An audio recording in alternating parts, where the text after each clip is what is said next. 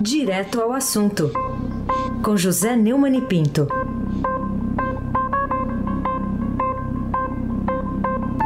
Que já está aqui com a gente no Jornal Dourado. Neumann, bom dia.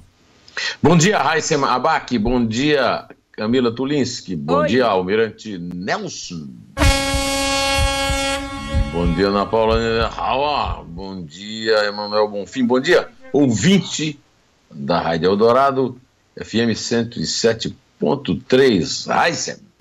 Bom, vamos começar aqui com esse embate, né? A defesa do ex-presidente Lula chamou 87 testemunhas e aí o juiz da causa, que é o juiz Sérgio Moro, está exigindo a presença dele, do, do ex-presidente Lula, lá na 13ª Vara Federal Criminal, em Curitiba, em cada audiência. Então ele autorizou, todos podem ser ouvidas, mas com a presença do ex-presidente.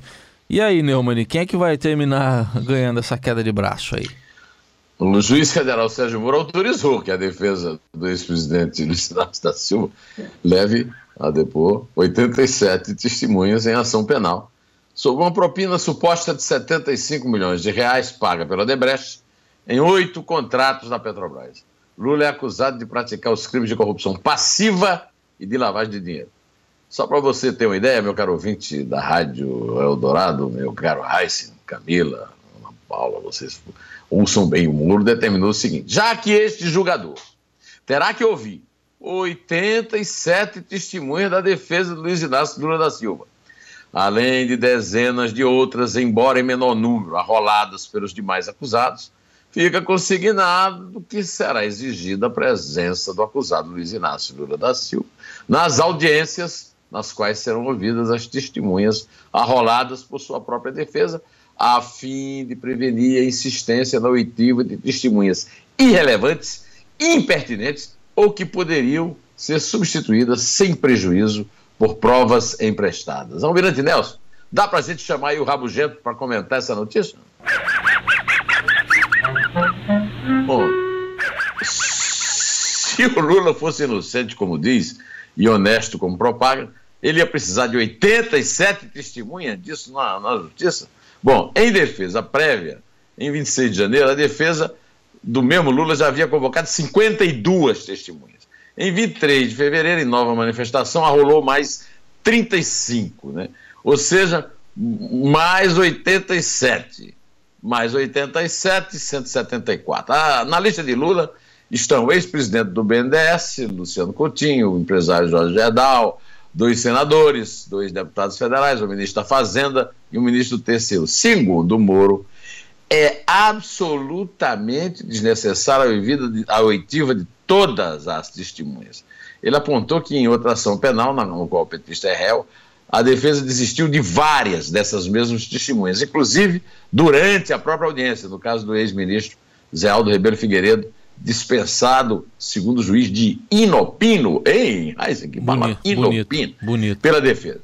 Luiz Inácio Lula da Silva, Raizen é apontado como responsável por comandar uma sofisticada estrutura ilícita para captação de apoio parlamentar assentada na distribuição de cargos públicos na administração pública federal. A denúncia aponta que esse esquema ocorreu nas mais importantes diretorias da Petrobras, com a nomeação do Paulinho do Lula, Paulo Roberto Costa, do Renato Duque para as diretorias de abastecimento e serviço da estatal, respectivamente. Na denúncia, a propina, equivalente a percentuais de 2% a 3% dos oito contratos celebrados entre a Petrobras e a construtora Norberto Odebrecht, totaliza R$ 75 milhões 434 mil 399 reais e 44 centavos. Olha, se não fosse esse centavo, hein, o Lula estava pobre.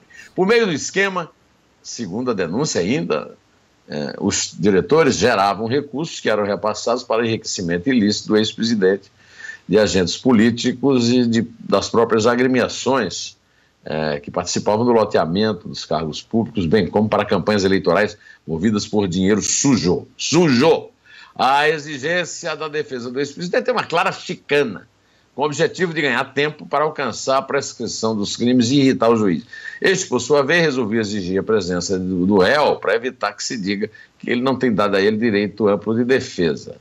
A decisão também exige uma haja mobilização ainda da CLAC prevista para constranger o juiz. Aliás, o, o eu Estou publicando no Estadão. O, esta é a manchete do Estadão de hoje, essa notícia. Né? E na página 2 tem um artigo meu que se chama Um pelego de aluguel. Quem será? Quem será? Raíssa Eu estou vendo aqui, já já estou começando a ler aqui. E vai ter que alugar alguma coisa para ficar 87 testemunhos para ficar ouvindo lá, vai ter que alugar algum imóvel. Ah, já aluguel do ouvido do juiz. É, né? Alugar um imóvel, morar em Curitiba um tempo. Olha, que se, olha aqui, Neumann, a, a presidente do Supremo Tribunal Federal, ministra Carmen Lúcia, acertou com o relator da Lava Jato, lá no STF, o ministro Edson Fachin, a criação de um grupo de assessoria especializada para dar, conferir celeridade aos processos da Operação Lava Jato que tramitam lá na corte. É uma força-tarefa, né? Essa providência, a seu ver aí, é de fato necessária? Ah, com essa decisão, a Carmen Lúcia e o Isfaquim atenderam uma sugestão da Ordem dos Advogados do Brasil para garantir a, necess... a necessária celeridade, rapidez, e resolver o problema da falta de infraestrutura técnica da Corte na análise e julgamento dos casos, que se multiplicaram depois da instalação de 76 inquéritos a partir das revelações feitas pelos 78 executivos e ex-executivos do Odebrecht. Né? É, um auxiliar lá do Supremo disse que o objetivo é não deixar nada atrapalhar o andamento da Lava Jato. A compulsão do grupo vai ser definida nos próximos dias. Desde fevereiro, Faquim já passou a contar no gabinete dele com o reforço do juiz auxiliar Paulo Marcos de Farias, esse aí atuou na análise dos casos da Lava Jato com o ministro falecido Teori Zavascki, morto em acidente aéreo em janeiro. Né? Faquin tem atualmente três juízes auxiliares, um a mais do que os demais colegas do STF, porque ele é o relator da Lava Jato.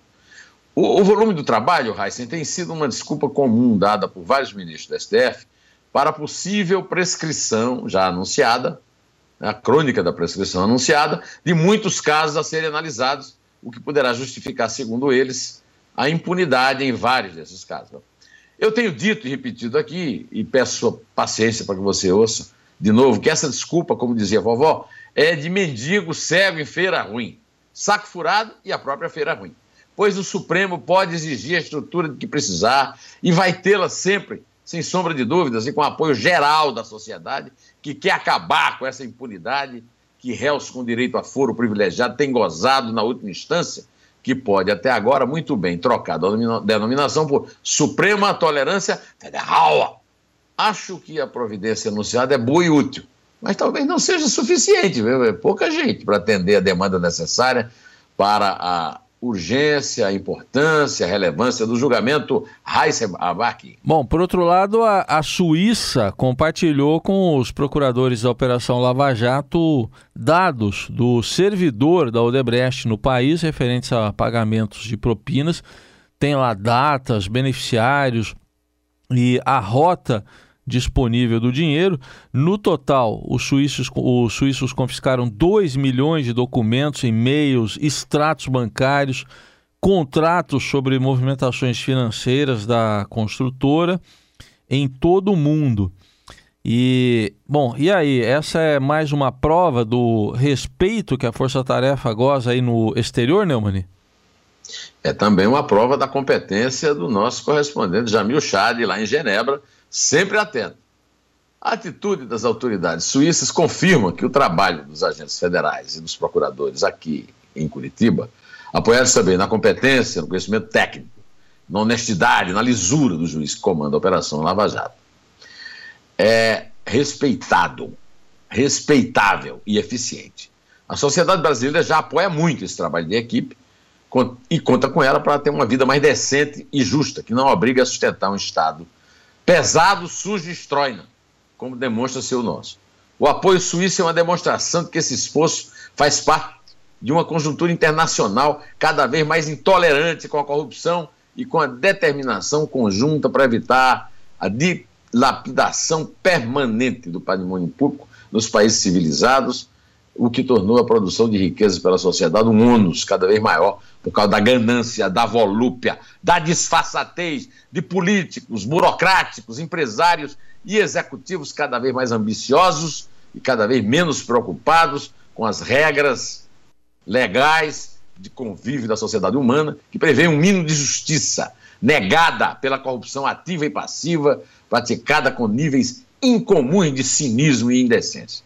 O apoio dos suíços também põe por terra a argumentação calhorda das chicanas das defesas dos réus que apostam na burrice alheia, na militância política contaminada pela mentira, tanto aqui quanto lá no exterior, Raiz.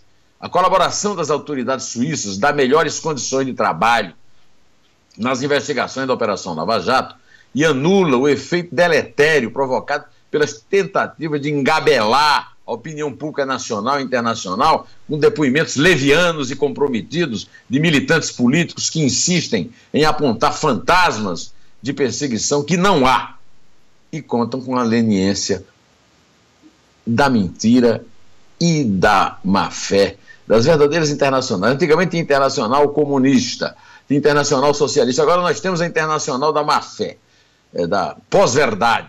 Quando a Lava Jato começou em 2014, parte dos rastros de pagamentos do Brasil pela Odebrecht tinha sido destruída.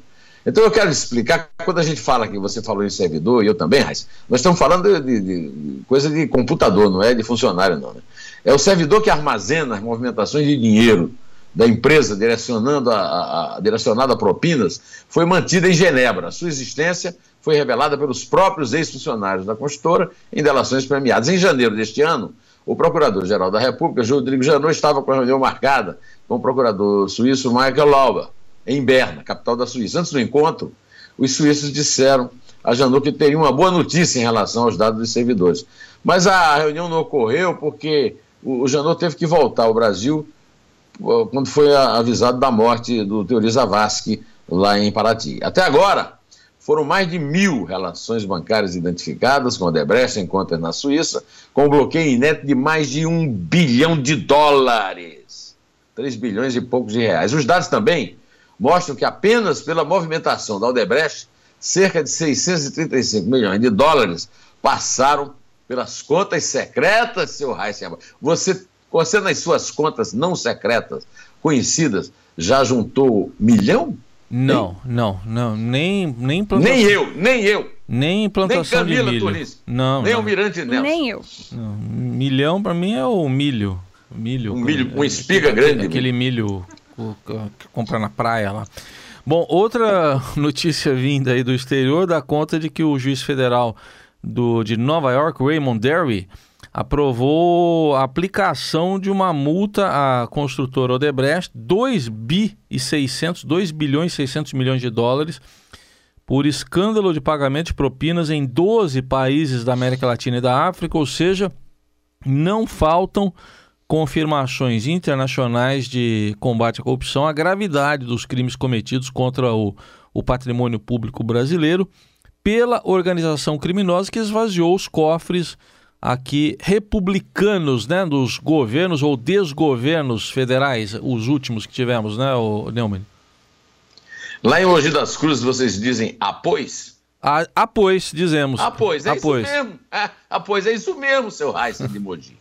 Neumann de Iraúna está te falando que a Odebrecht deverá pagar 2 bilhões e 300 milhões de dólares ao Brasil, 116 milhões de dólares à Suíça e mais 93 milhões de dólares nos Estados Unidos depois de determinada a sentença do juiz, segundo informou a agência F, um porta-voz da Procuradoria de Nova York. Os números impressionam, mas nem dão uma ideia aproximada do volume do roubo. Ainda muito a ser investigado e revelado, seu Eisen. E, a seu ver, Neumann, o governo Temer tem correspondido a esse apoio dado pela população brasileira, pelas autoridades estrangeiras, ao definitivo esclarecimento do maior escândalo de corrupção da história? Não me faça chamar de novo o Rabugento. Quer Nem chamar? me faça rir. Quer chamar? Vamos chamar o Rabugento? Chama ele.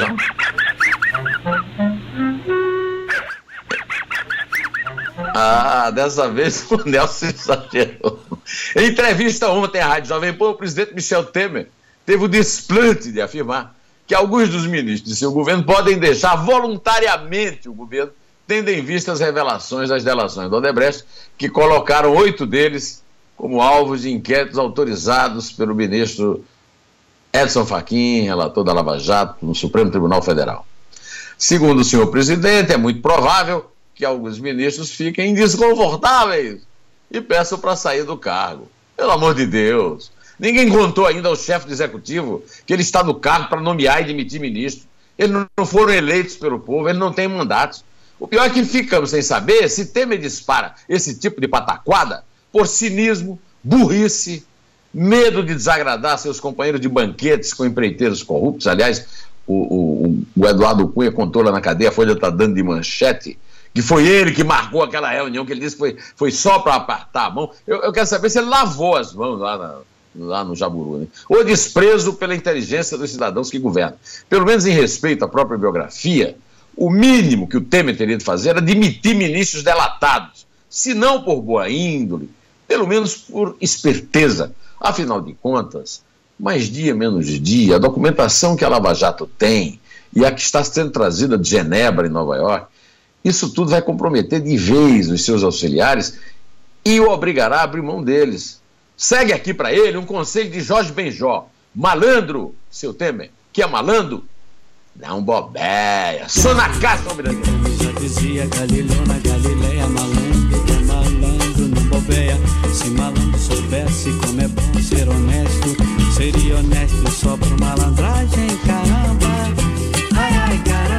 Então vamos cantar, vamos tocar, vamos contar. Vamos, porque aqui a gente. Heisen, ah, vai. vamos, vamos, que aqui Vai a no gente- três aí, a- vai A, no gente não bobeia aqui. Vamos lá.